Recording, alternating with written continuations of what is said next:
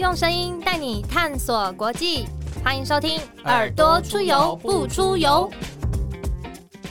Hello，大家好，我是子涵。嗨，我是 Lawrence。哎，子涵啊，Hello，你有听过？立陶宛吗？有啊，就是之前捐赠疫苗给我们台湾的立陶宛。对，最近非常是不是大家就开始一直 Google？对，就是那个时候六月的时候，立陶宛就捐赠了两万剂的疫苗，宣布就是要给台湾嘛。因为台湾就很甘心，然后就为了想要报答立陶宛，然后就开始疯狂的采购各式的立陶宛相关的产品。而且他那时候他们的外交部长还说，爱好自由的人应该要互相帮助。那时候看到他这个声明的时候，就觉得也太感人了吧？对，就有一种就是哎，虽然我。们就是距离上很遥远，可是你会有一种很靠近的感觉。对。除了食物上面的购买之外，其实立陶宛这边还收到台湾人很感性的举动，就是捐款这件事情上面，他们就收到非常多，就是因为你看金流都知道是台湾来的嘛。嗯，那就举一些例子，像是立陶宛有所谓的儿童癌症基金，或是妈妈联盟这些慈善机构，都收到了大概几十万甚至上百万台币的捐款，而且是在短短的几天之内。对，就是宣布了以后，大家开始疯狂台湾的报恩行动。对，就说哎，要怎么样报答立陶宛？就是要捐钱啊，还是什么？就那时候其实像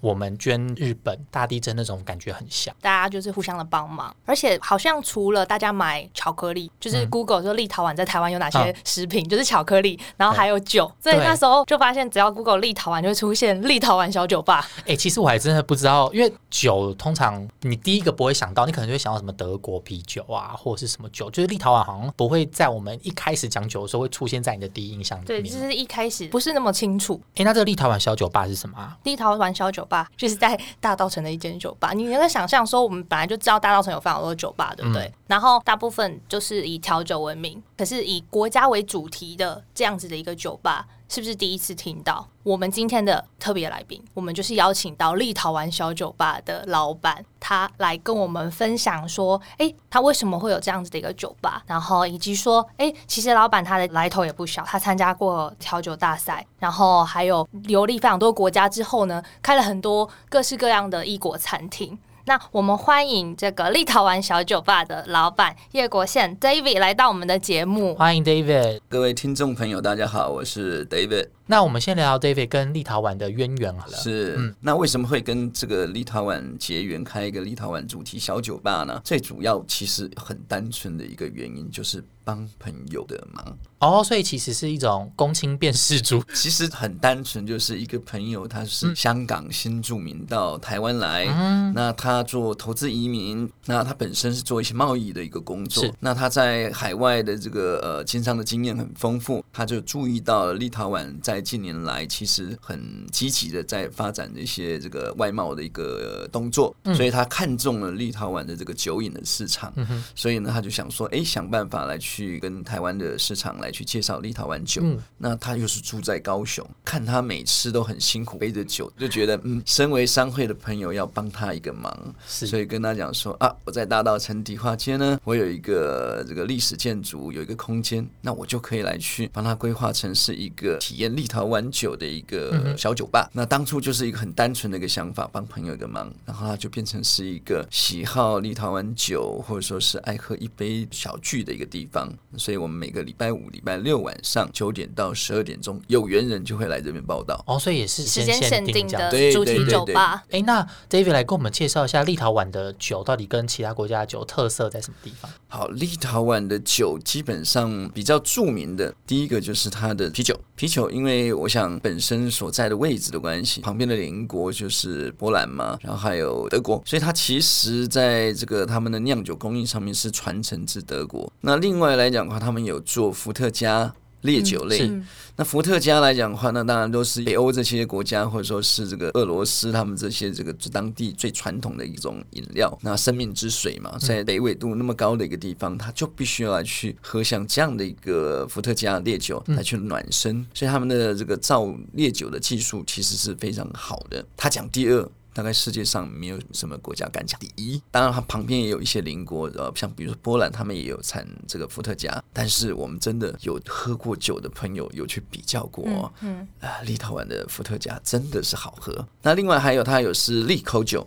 （liqueur），它 liqueur 的这个历史更是可以追溯到一千年以前了。他们利用各式各样不同的一些香料，让他们的这个饮酒的这样的一个习惯有一些些趣味跟变化。啊，还有一个比较特别是它的红酒，我相信全世界人可能现在爱喝红酒的人都不少。但是你有没有喝过不是用葡萄去做成的红酒？那是什么？莓果类。莓果果浆类去做成的红酒，所以这个当台湾这边我们才引进这样的一个特别的莓果的一个红酒。就让很多女孩子爱上了它哦，接受度会再高一点。对，所以我们就希望说，可以让更多人可以认识立陶宛酒，他们在台湾接触的层面，可以希望可以打开更广这样子。哎，那目前就是这样听起来，其实立陶宛的各种酒其实都非常有特色。是啊，目前在台湾的市场接受度怎么样？我觉得到目前为止还算不错。那要不是这次立陶宛的这个疫苗事件，还有疫情的这个干扰的话，我相信会更多人会认识立陶宛。哎，那就是回到我们刚刚一开始开场有讲，就是疫苗这件事情。那个时候，因为立陶宛宣布捐赠台湾疫苗是六月的事情。对。那这段期间以后有没有涌现大量的人，就是像我刚说啊，想要找立陶宛买包立陶宛，对不对？对，立陶宛酒的确是在我们这个地方是一个很好的一个标的。嗯。但是因为受限于疫情的影响，大家也没有办法来去到现场来去做体验。但是有一些爱好杯中物的这些朋友，他们其实就坚持再怎么样，即使酒吧没有开。他都要喝到，所以他就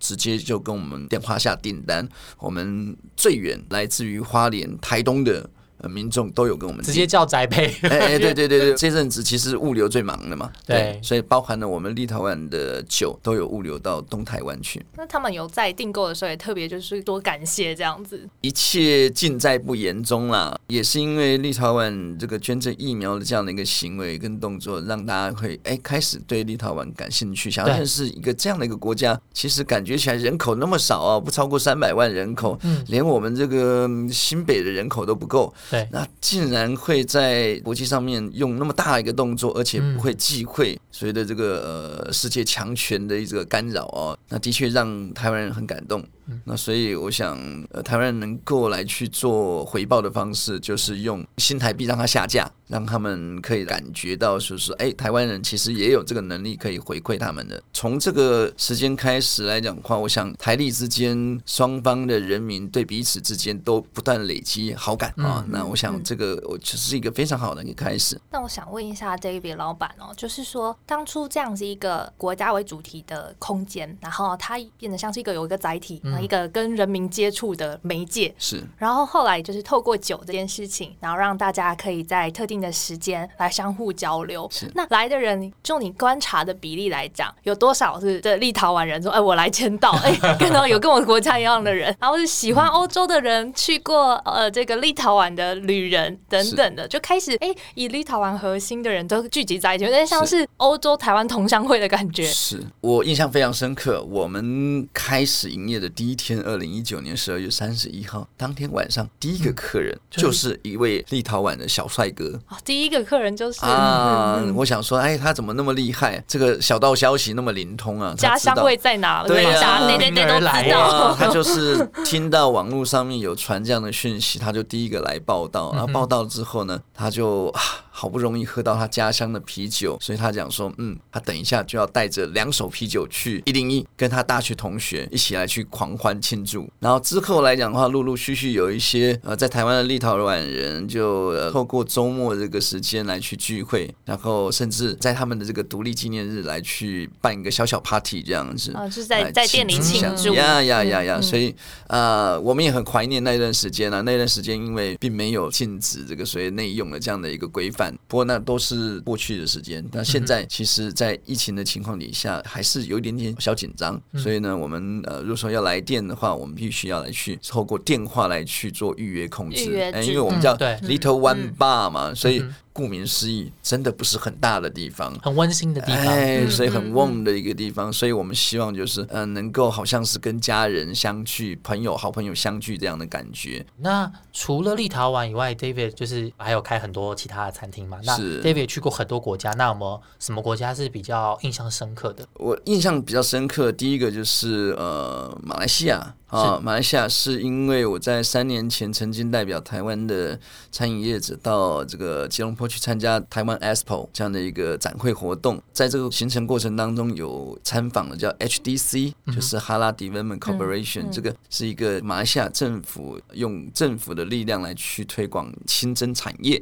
OK，那从那个时候开始，我才发现自己过去都是井底之蛙，对于这个清真的穆斯林人口跟这个清真产业，其实从那个时候才开。始有了一个概念，哇！想到这个，原来在台湾。其实过去都一直有这样的一个族群存在，但是感觉起来我们这个整个社会啦，呃，商业的活动似乎都没有考虑到他们有这样的一个需求。嗯，所以我回来之后，大概花了一年多的时间来去满足他们的一个期待，就把各种清真食材的原物料把它兜齐之后，就开了一个清真认证的一个餐厅，叫清真市集。那它是一个体验清真美食的一个地方，它也像是一个小超市。哦，所以我们会希望说，可以在台湾的穆斯林透过像这样的一个场域，更轻松的可以找到他们能够吃的食材原物料。那当然也就可以来去趁势搭上我们台湾在推这个穆斯林观光旅游这样的一个政策。那希望可以营造出更友善的一个穆斯林友善环境这样子。那当然，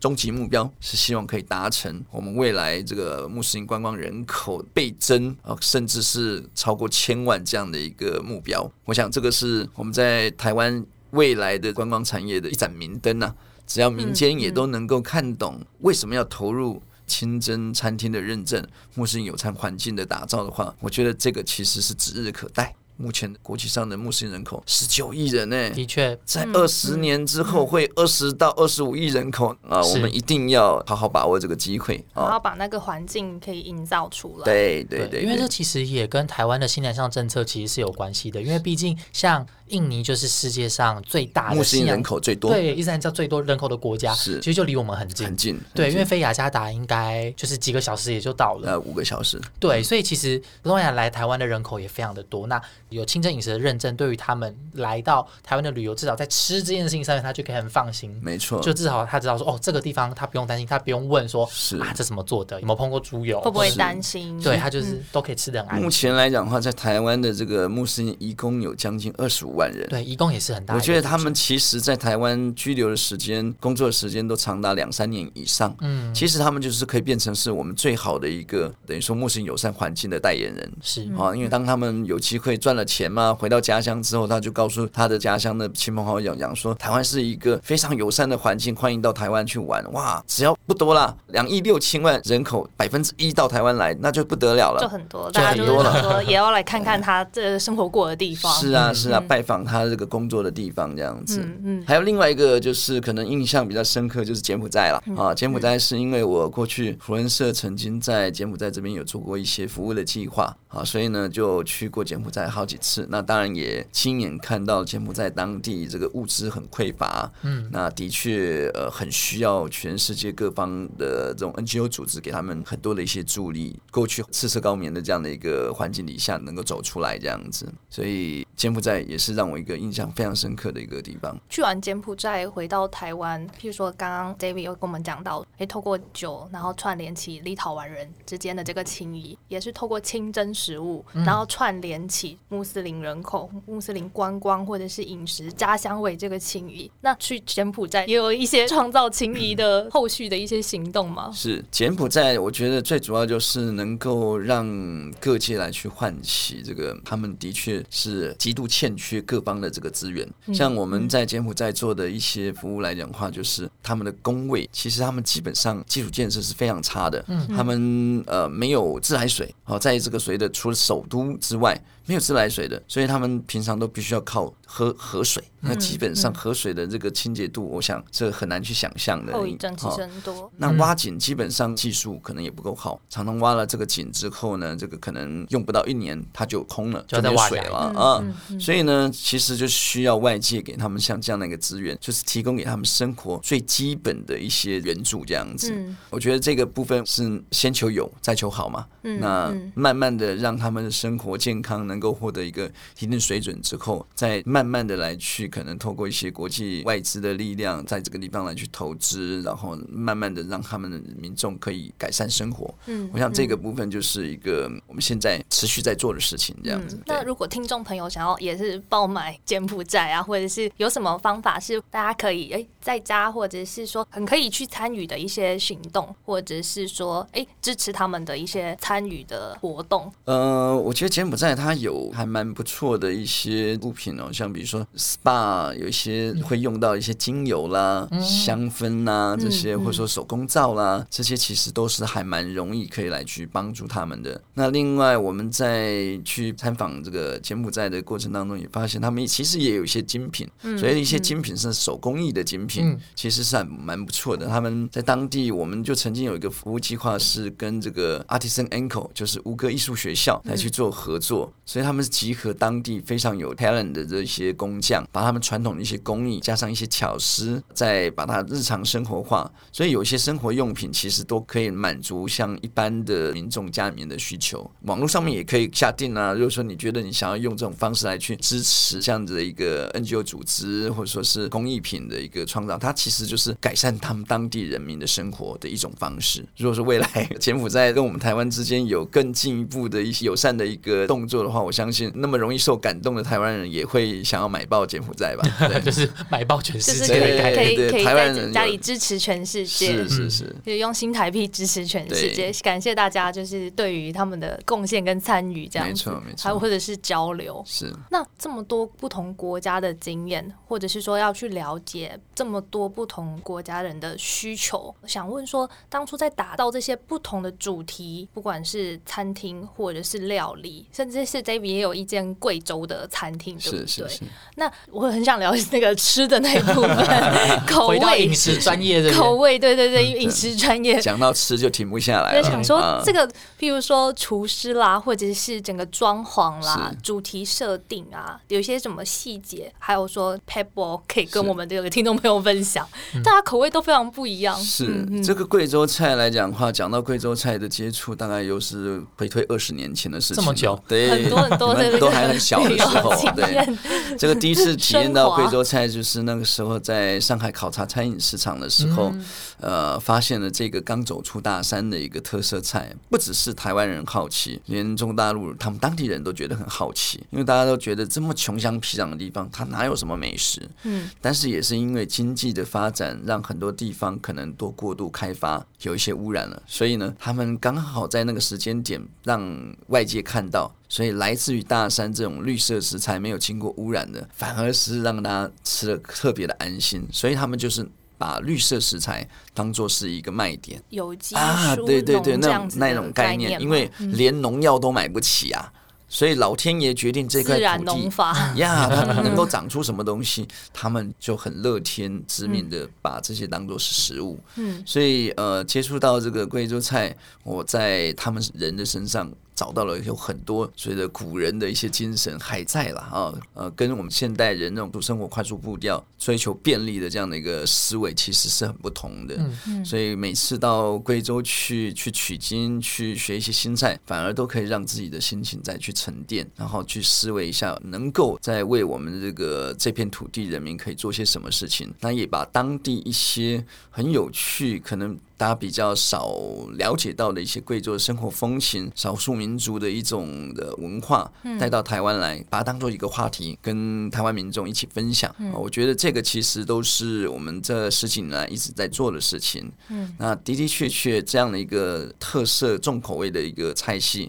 在台湾现在已经也变成是一个从非主流也变成一个值得选择的一种粉丝还是蛮多的。啊，不然的话开十四年早就挂了。对，现现在基本上就是还是会有一些喜欢这种重口味的这种特别的族群在，那特别是有一位可能你们会感兴趣，嗯，那当然也搭上了最近的所谓疫情的这样的一个话题，就是叫做当地人餐餐都会吃折耳根。折耳根你可能没概念，讲鱼腥草你有没有概念？哈利波特吃鱼腥草 可以 在水中不用换气，对，马上想到这个鱼腥草。那个鱼腥草啊，在台湾它的台语叫臭臭草。臭臭草。其实台湾最近不是在抗疫的时候，其实有发展出一个叫新冠一号嘛？哦，对对，新冠一号里面其实就会有这么一位叫做鱼腥草。那鱼腥草也经过了很多的医学。科学的证明，它其实对抑制呼吸道的病菌效果非常好，而且可以提升免疫力。贵州人其实这千百年来就是靠这个吃鱼腥草强身健体，所以呢，这个东西就变成是一间贵州菜地不地道，有没有提供鱼腥草？判断它它地不地道？对，那我想这个从十四年前我去贵州取经回来，从台湾的草药市场买到一斤三十块钱的鱼腥草，经过十四年之后，现在一斤是多少钱？你知道吗？一百四。一百八十块钱涨了六倍啊！好，如同当地的工资一样 涨了六倍啊，对不对？所以我觉得这个东西其实就是，当他当地的一些有特色的一些物资被大家看到，就发现其实。距离也不是在那么遥远了，嗯，啊，那我觉得透过饮食，然后来去传达一种文化的沟通，我觉得是最容易的方式。是用什么料理方式来食用这个鱼腥草？鱼腥草可以用凉拌的，也可以用热炒，也可以做热汤，都可以的啊。那当然前提是你要用敞开心胸。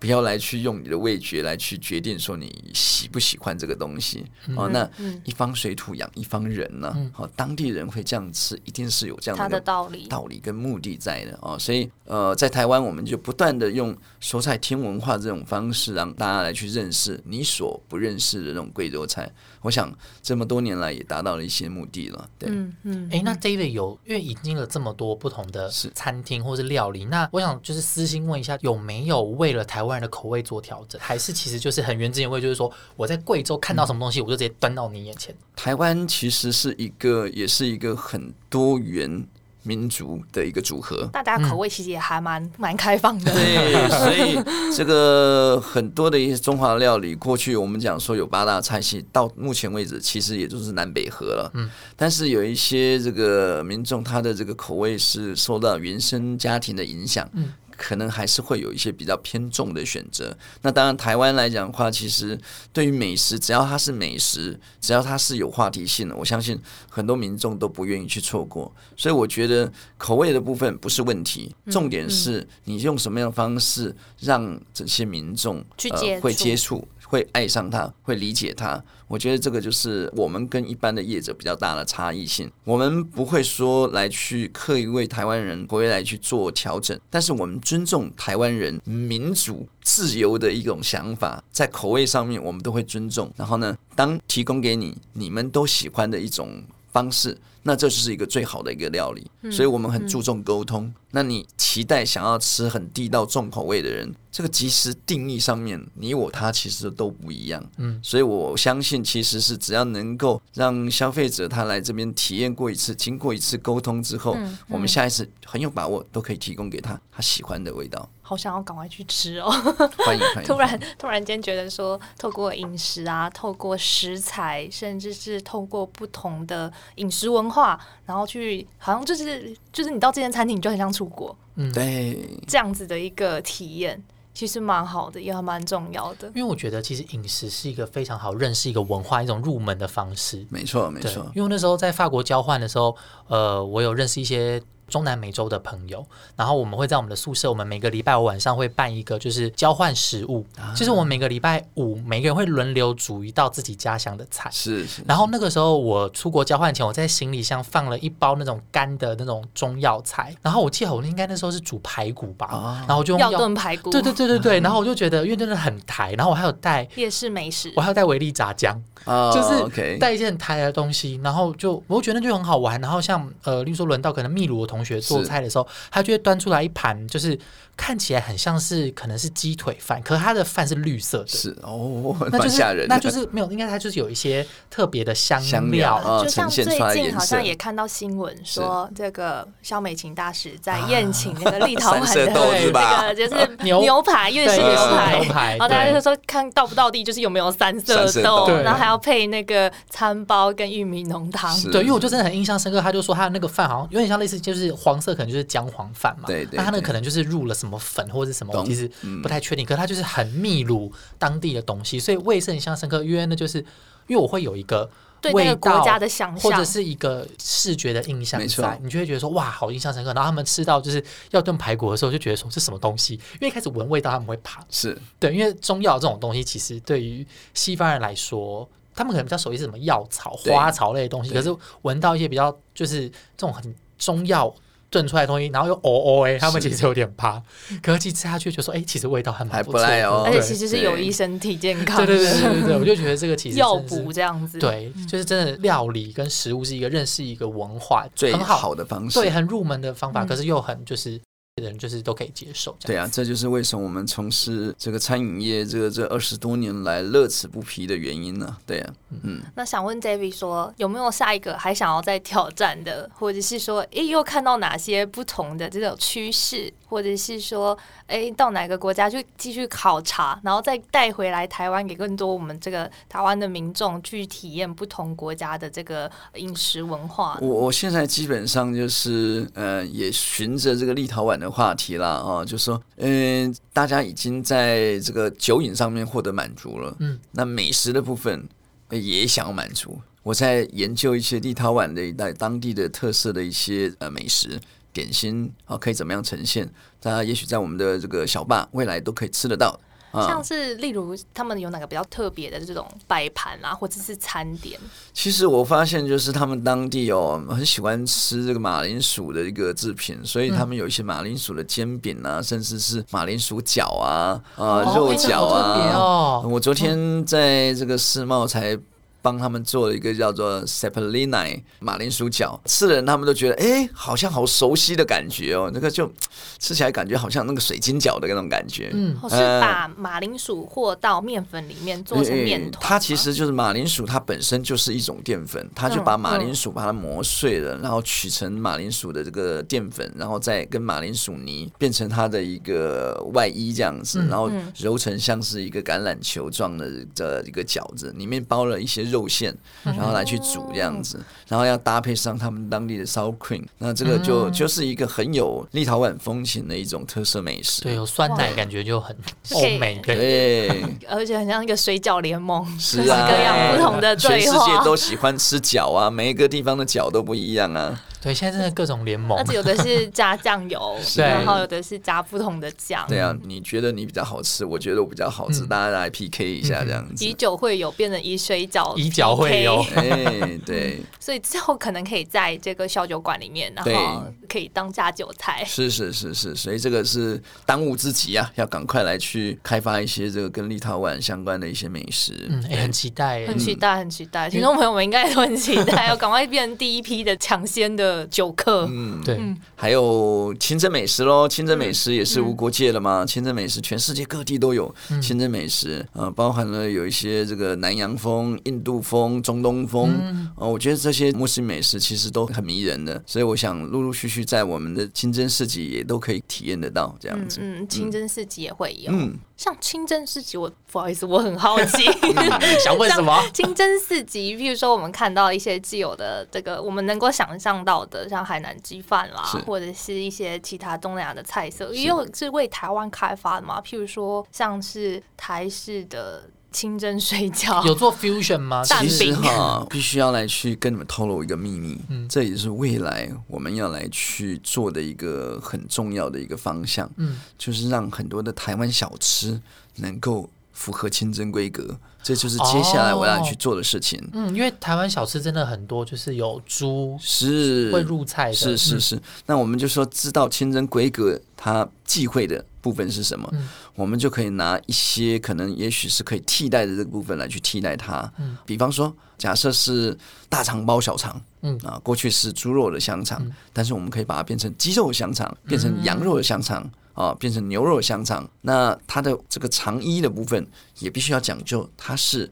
有得到清真认证的羊肠衣来去制作的，所以这些其实清真灌肠，对，所以其实包含鹅鸭煎呢，这其实你只要在原物料端来去讲究，它有清真。当然，生产的场域厨房它是符合清真，最终做出来的美食就是符合清真规格，就变成台湾台湾也可以做成很多清真美食，对，是的，没错，没错，没错，更能够变成新的另外一种文化，就像这样是多元族群所诞生的，而且彼此就是。互相很为了对方做一个新的改变跟尝试，没错。因为我过去这推广清真美食的这两年的时间哦，发现有很多的穆斯林到台湾来观光，当然他好像是一般的观光客一样，他很期待吃到属于当地的美食，嗯嗯，但是他又很抗胜。很多当地美食，他没有清真规格，他不敢吃。嗯嗯，所以我觉得我们要来去拥抱这样的一个穆斯林观光的这个商机的话，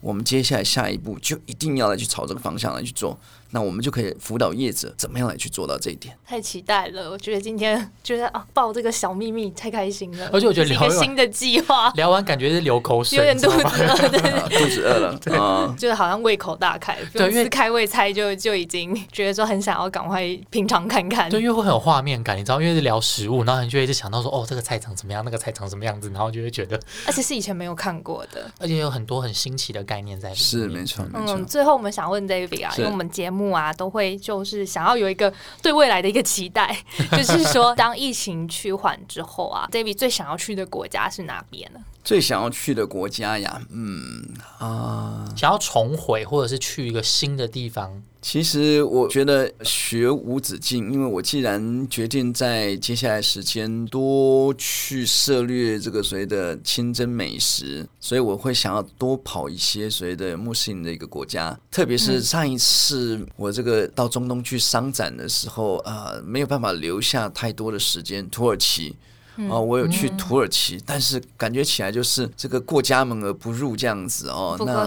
很可惜。所以土耳其我一定是希望再过去。那当然是立陶宛是一定想要再去造访的地方啊，对啊，不然人家请老板带队，我都会觉得很心虚啊，对啊，这个这个没有去过立陶宛，还开个什么立陶宛小吧，还做立陶宛美食，那像什么样子？对，带点台湾的道地的美食过去，当然就要去交流一下，对啊，去那边开快闪店，哎，可以哦，反。正基本上台历之间未来经贸一定会越来越成熟，我们呃也可以把台湾的一些知名的一些小吃啊美食带到立陶宛去，让立陶宛人民认识台湾。认识台湾。那当然，他们也要到台湾来走一遭啦。所以认识我们台湾的美食，亲自来访是最好的方式。对，的确，因为从一开始的像疫苗，然后饮食，那因为台历现在也即将要互设代表处，所以其实未来在更多的就是台力。之间的交流，我们可以起有很多很多的新的机会正在发生。我们谢谢 David 今天来到我们的节目，带着我们用耳朵来体验立陶宛，还有体验很多很多清真，还有